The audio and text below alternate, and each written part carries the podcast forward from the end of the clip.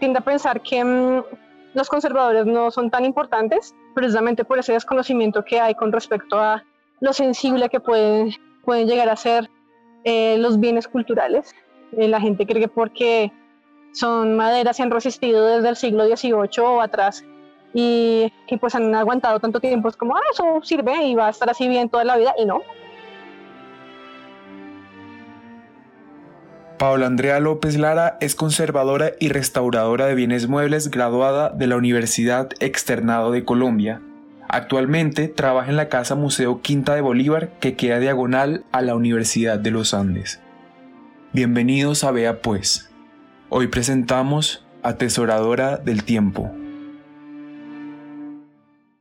Por bienes muebles entendemos todos esos objetos del patrimonio cultural, todo el material eh, cultural que se produce o que se ha producido a lo largo de la historia de la humanidad.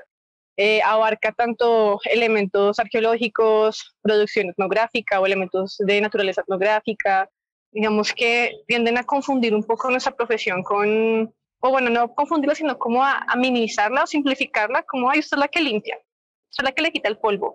Y, y pues sí, digamos que en una rutina de, dentro de un programa de conservación en una institución, tú tienes contempladas esas acciones de conservación preventiva, en donde sí eliminas una serie de, de suciedad y esto, pero más allá de, del tema de eliminar este tipo de, de, suciedad, está todo el resto de, las actividades que realizamos y a las que nos tenemos que enfrentar.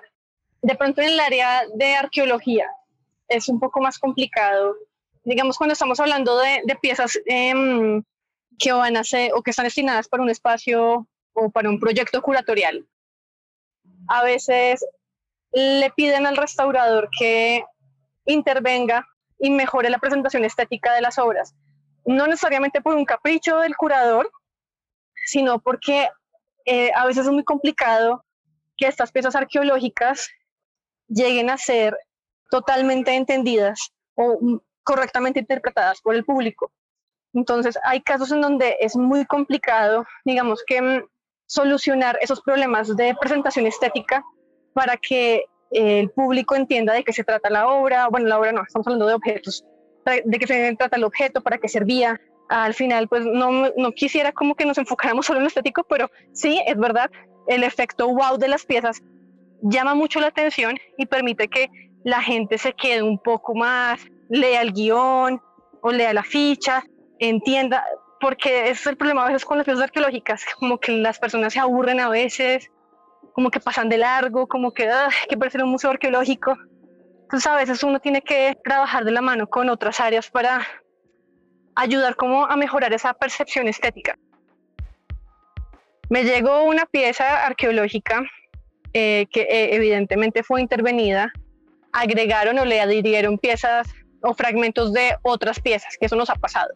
Y de hecho es muy, muy chistoso porque, bueno, este tipo de intervenciones eh, antiguamente las hacían, y por antiguamente me refiero a principios del siglo XX, eh, las hacían con el fin de precisamente eh, generar un efecto wow en estas piezas y atraer a posibles compradores. Digamos que ya no tenían más piezas impresionantes. Entonces lo que hacían era, era como coger pedacitos de piezas de otras vasijas y de otras figuras y cogían y hacían unos monstruos maravillosos, eran unos Frankenstein increíbles y era como, wow, qué cosa tan maravillosa.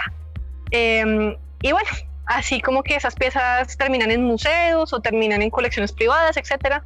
Pasan los años, pasa el siglo, mejora la tecnología, se hacen los respectivos análisis, digamos, con rayos X, y se da cuenta el conservador que, oh, oh, esta pieza es una pieza hechiza, esta pieza es un Frankenstein.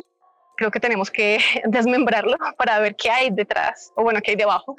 Y lo que hacemos es emplear precisamente pues, la parte de la química. Se usar algo tan fácil como agua caliente, pero a veces tenemos que emplear mezclas de solventes. Hoy en día también estamos hablando un poco de, de no usar solventes tan tóxicos, de ser más eco-friendly, porque hay procedimientos que en el pasado requerían muchísima agua o que se arrojaran muchísimos químicos, se desperdiciara pues, o bueno, no, no, no es como que se vertieran al río, ¿no? Pero me refiero a que mm, eran peligrosos para los mismos conservadores. Entonces, eh, por eso sí, eh, se está mejorando mucho el tema y ahorita se están usando también como rayos láser para eliminar suciedad. Es una cosa impresionante lo que está pasando. Acá en la Quinta de Bolívar, y eso es una cosa como que hacemos todos los museos del mundo, eh, un día se destina a realizar un mantenimiento preventivo. Eh, acá en Colombia lo hacemos los lunes. En ese día pues se cierra el museo y se comienza a hacer toda una revisión entonces yo hago la, revisión de cómo está todo en, salas y en el espacio de la reserva. Adicionalmente tenemos equipos de medición como para mm, estar chequeando todo el tiempo, comparando, bueno, la temperatura, cómo estuvo variando, la humedad relativa y en esencia cómo ese tipo de características y ese comportamiento ambiental eh, puede o no puede estar afectando eh, la estabilidad química de los objetos, química y física de los objetos. Em, entonces todo el tiempo como que uno está con la mente en eso, ¿no? Como está lloviendo mucho, va a haber mucha humedad, eh, de pronto es prudente usar deshumidificadores, de pronto no es tan prudente. Eh, hay que tener en cuenta que igual la colección de la Casa Museo Quinta de Bolívar, por ejemplo, pues es una colección supremamente diversa. Tenemos objetos de piedra, de cerámica, de madera, de papel. Entonces, como puede que unas condiciones eh, digamos, que ayuden muchísimo a ciertos bienes, puede que esas condiciones no sean las más favorables para otros, otro tipo de bienes. Entonces llega a un punto en donde uno tiene que mediar, em, tienes que estar como todo el tiempo muy consciente de eso. La madera, por ejemplo, es uno de los soportes que es más sensible a los cambios climáticos, entonces hay que estar todo el tiempo revisándola, eh, revisar como mm, esas mm, deformaciones que, se producen debido precisamente a esos cambios abruptos en la humedad y temperatura, cualquier, lo que te digo, cualquier cambio, cualquier bobada, o sea, puede que un día llegue, eh, no sé, alguien le diga, quiero grabar acá una película y voy a ponerle luces reflectoras a toda la casa y, y que para que la película me quede perfecta, pues no, ese tipo de, de, de cambios, así sea de iluminación, el calor, la cantidad de gente que está en la casa, todo eso va contribuyendo y va dejando una huella en, en la estabilidad química de, los objetos. Entonces, te vas a dar cuenta con, el tiempo, puesto que a lo largo de la trayectoria, eh, ese tipo de, cosas van afectando y van generando cambios y a veces no muy deseables. Entonces, por eso es muy importante que esté un conservador, yo sea una conservadora, que yo sé que, para muchos somos personas cansonas, que siempre decimos que no, pero pues decimos que no, porque hay razones de peso. Hemos visto cómo se destruyen obras precisamente por esa, no digamos negligencia, pero sí ese desconocimiento. Y, que la gente además tiende a ser muy necia y creen que, que no es tan importante nuestro trabajo. Por ejemplo, el caso del exeomo. la señora tenía la mejor intención. Eh, de hecho, la historia es que ella pues le ofreció al padre como restau pues restaurar, repintar, porque ya realmente no es una restauración, es un repinte. Pero ella no alcanzó a terminar. Entonces ella más o menos como que dejó un boceto de lo que iba a hacer, o sea, como dejó una base de preparación, digamos, y como una base sobre la que iba a pintar todo el, el retrato y se fue de viaje porque le llamaron para algo y dijo, no, yo cuando vuelva, pues termino, ¿sí? Pero el problema es que se descubrió antes de que ella terminara lo que estaba pasando, obviamente el grito en el cielo, Em, y pues hoy en día ese lugar eh, en donde está ese exiomo pues es muy famoso, la gente se va a tomar fotos, tuvo como sus pros y contras, hecho a nivel turístico pues eh, subió bastante la afluencia de, visitantes, em, pero, pero claro, ese tipo de, de acciones como que la gente realiza, pues sí, con toda la buena intención, si no está detrás una entidad cargo de, regular ese tipo de intervenciones, lo que puede pasar es que una obra del siglo XVIII como esa, pues sencillamente em, se pierda. Y eso pasa en todo lado. Eh, por ejemplo, acá en Colombia es muy común que ese tipo de cosas pasen y la gente lo hace. O sea, ahí yo tengo sentimientos encontrados porque eh, muchas veces no hay presencia del Estado, de pronto no tanto porque el ministerio no, no lo haga eh, sino porque de pronto no, tiene, no se tienen esos los recursos para estar allá, estar como pendientes. Y hay un gran esfuerzo de parte del ministerio por, por estar muy pendiente, pero pues es que no da basto el ministerio para el territorio nacional y para la cantidad de patrimonio que hay en los pueblos más remotos del país. Entonces, aunque el ministerio quiere estar, no, no la logra. Entonces, la gente, claro, como no está la entidad que está regulando dirección de patrimonio, los conservadores, etcétera, pues la gente dice, no, pues venga, yo arreglo esto, yo lo repinto, ay, la virgencita de toda la vida de acá del pueblo, la de la procesión. Entonces, claro, la gente históricamente ha intervenido sus piecitas de la procesión o de la fiesta o lo que sea. Y, y pues lo que te digo, para mí es una cosa como de sentimientos encontrados porque mal que bien esas intervenciones permiten que el patrimonio siga vivo y se siga usando. Y hasta a veces uno puede incluso llegar a, casi que agradecer porque son esas intervenciones las que permiten que eh, este patrimonio que hace parte de, una expresión artística, cultural, pues se siga manteniendo. Entonces, eh, para mí, o sea, sí, no, claro, hay cosas dramáticas como eh, piezas que de hecho están en lugares con mucha presencia de, entidades reguladoras y que caen en manos desastrosas de gente que se hace pasar por restauradores que no tienen la formación y que, o gente que sencillamente dice, ay no, el restaurador es muy carero, eh, venga, le digo a Pepito que tiene facilidad para pintar. Y Pepito pues coge y le pone no sé, una pintura que es terrible, con unos materiales que lo que van a hacer es que van a corroer o van a mm, solubilizar de alguna forma eh, esa, ese, que, esos rasgos estéticos y ese valor estético de estas obras. Entonces, ahí es cuando me molesta mucho porque yo digo, hombre, esto fue por pura negligencia del, tenedor de la obra. Em, y no es como que lo que te digo, no es como que el ministerio no esté pendiente pero es que hay gente que es de verdad terrible, hay tenedores que son muy, muy tacaños. Pues la gente por no pagarle a un, a un restaurador y a un conservador con trayectoria, pues entonces es, digamos, cómplice en estos actos vandálicos, porque eso para mí es como vandalismo, porque la persona sabía perfectamente cómo se tenía que hacer y sin embargo prefirió ahorrar con tal de, pues, de, de sacar la obra. Pero pues sí, eso ha llevado a la destrucción del patrimonio y hay cosas que son irreversibles.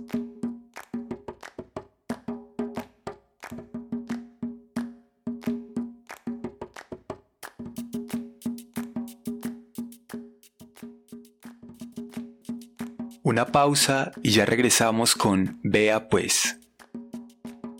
¿Sabías que este periódico es una propuesta estudiantil independiente? Esto significa que nosotros mismos cubrimos los gastos de todas las plataformas que utilizamos y así evitamos presiones de terceros y censura. Si te gusta nuestro trabajo, te pedimos que consideres apoyarnos en Patreon con una pequeña donación mensual a cambio de algunos beneficios y de esta manera nos ayudes a seguir publicando. Sin importar el tamaño del aporte, tu donación puede hacer una gran diferencia. Puedes donar en periodicolunandino.com slash apoyo. En verdad, significa mucho para nosotros. periodicolunandino.com slash apoyo. Hola, soy Natalia Giraldo, directora de Uniandino TV, y quería contarte que ahora tenemos canal de YouTube, donde estaremos subiendo contenido exclusivo. Suscríbete y dale like. Saber que te interesa realmente nos anima a seguir trabajando.